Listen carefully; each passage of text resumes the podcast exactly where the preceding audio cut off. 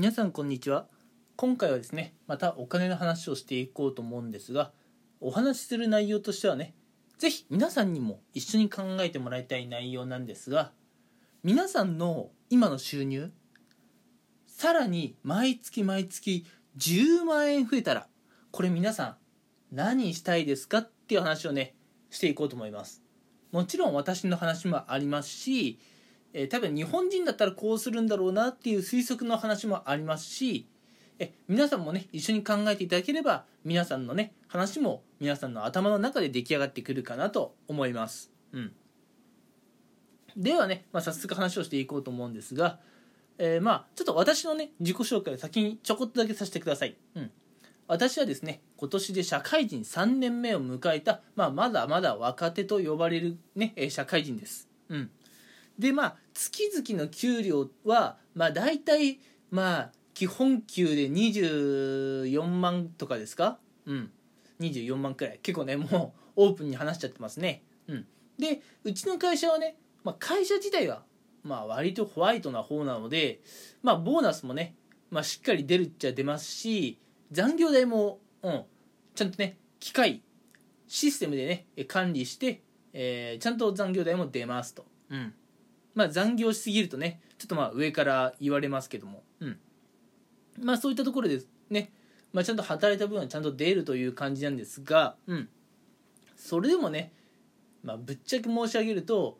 やっぱ月24万っていうのはちょっと生活していて苦しいわけですよね。うん、だって我々って、まあ、あの家賃を払ったり食費を払ったりあとまあ服服のね、まあ、お金払ったり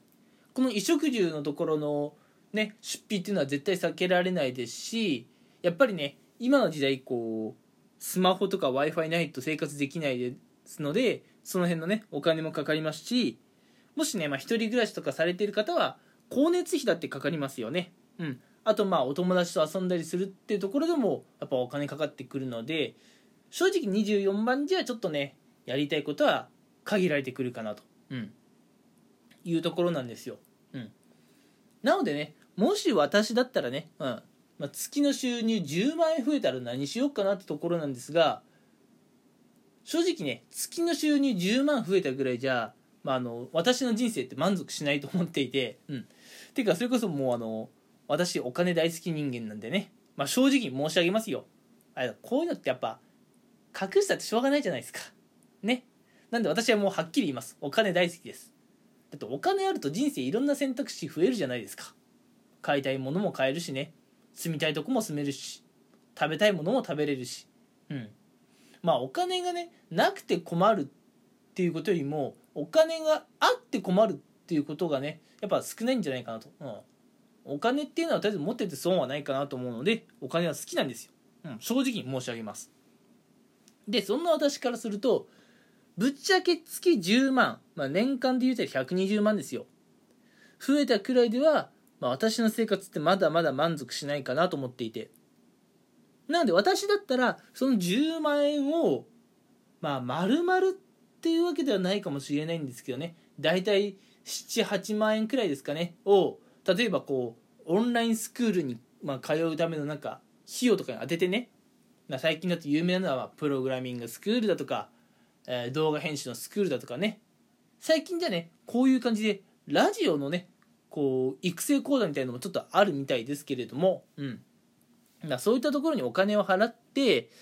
まあ、なんか新しいスキルを身につけてそのスキルで、まあ、副業してね、まあ、さらにお金を稼いでいきたいなってことを私は考えたりします。うん、いや皆さんはね月の収入10万円増えたらどれだけねこう生活の幸福度といいますか裕福度がね高まるか分かんないんですけれどもまあ私はねうん。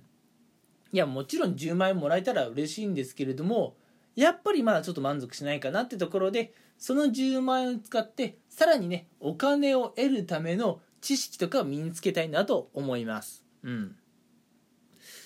まあ私はねあくまでこういう感じなんですがじゃあ日本人の多くの人はどういう判断をするのかなっていうのをあくまでね私の偏見でちょっとお話ししていこうと思うんですが、うん、やっぱ日本人の多くの方まあこれはね独身の方えー、結婚されても家庭を持ってる方いろいろいると思うんですけれどね。うん。まあ独身の方なんかもまあ自分のね、まあ、要するに自己投資と呼ばれるねまあ勉強とかにねあまりお金を使う人はいないんじゃないかなと、うん、例えばねもっと美味しいものを食べたいとかもっと服買いたいとかもう少し広いアパートに住みたいからちょっと家賃高めのところに引っ越そうって考えたりあるいはねすでに家庭なんかを持っている方は、うん、子供の養育費のためにね当てたいとかね老後のために貯金したいとかねまあもうちょっと頑張っても資産運用に回していきたいとかっていうふうに考えたりされるんじゃないのかなと思います。うんまあ、例えばね、まあ、独身で今一人暮らしされているような方って、まあ、すごいね狭いアパートに住んでいる方も結構いらっしゃると思うんですよ。うん、で正直そういう生活ってマジで苦痛だと思います。うん、私もねもう何年も一人暮らししていてまあそれこそね大学の時からずっと一人暮らししてますし、まあ、実を言うと私ね中学生の頃から寮に入っているので、まあ、親元を離れて暮らすっていうのはもう結構長くてですね。うん。もう部屋狭い部屋にね閉じこもっているっていうのが苦痛っていうのはねちょっとわかるんですよね。うん。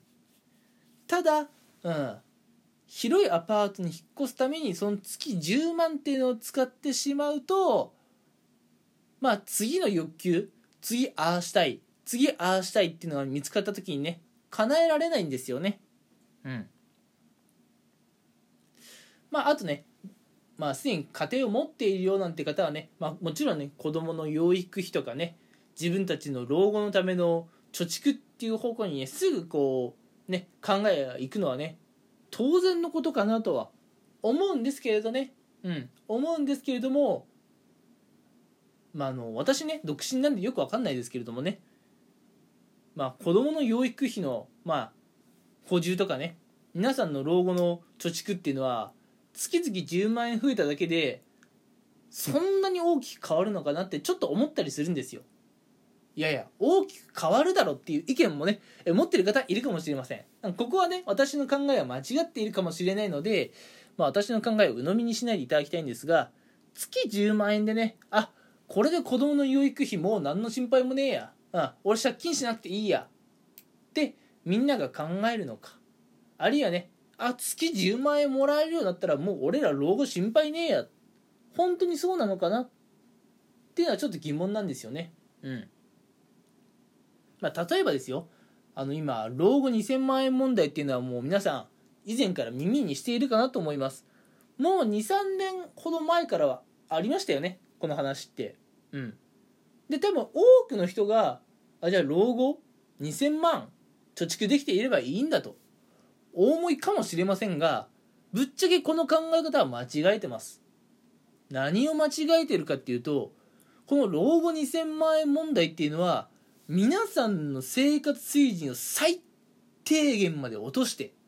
食費も本当にね質素なものしか食べなくて服なんてもうめったに購入しないという、まあ、人がギリギリ生きられる大前提で老後は2000万円くらい必要ですよって話をしてるんですよ。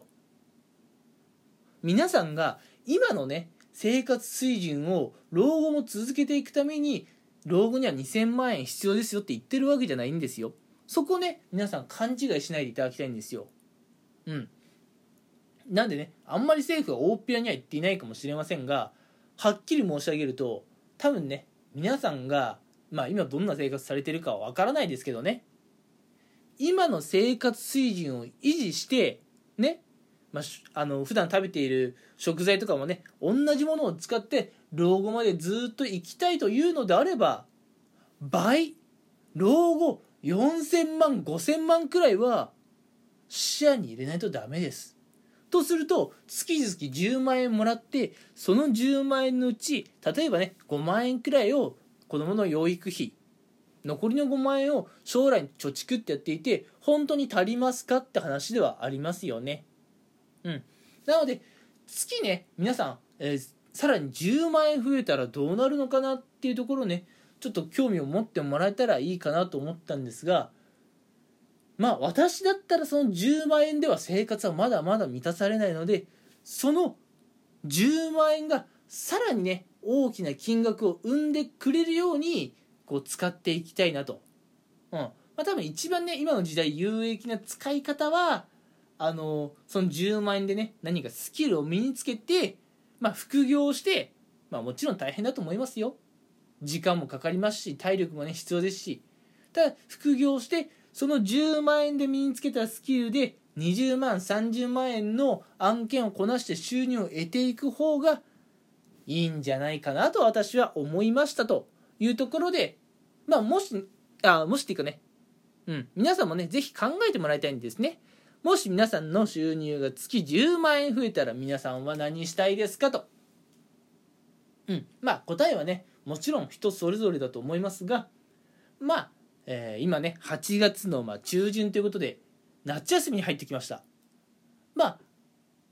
いや、うち夏休みなんかねえから、今日も会社だよっていう方もね、いるかもしれませんが、いや、実はね、今日から短い夏季休暇なんですっていう方もね、いるかもしれません。ちょっとねその夏季休暇を利用して皆さんの日々の生活にねプラス10万円されたらどういう生活が待っているのかっていうのはねたまにでいいので考えていただけると、まあ、皆さんのこれからが裕福なものになってくるのかなと思います。はい。ではね私の話また長々となりましたが今回はこの辺にしたいと思いますそれでは皆さん最後まで聞いてくれてありがとうございました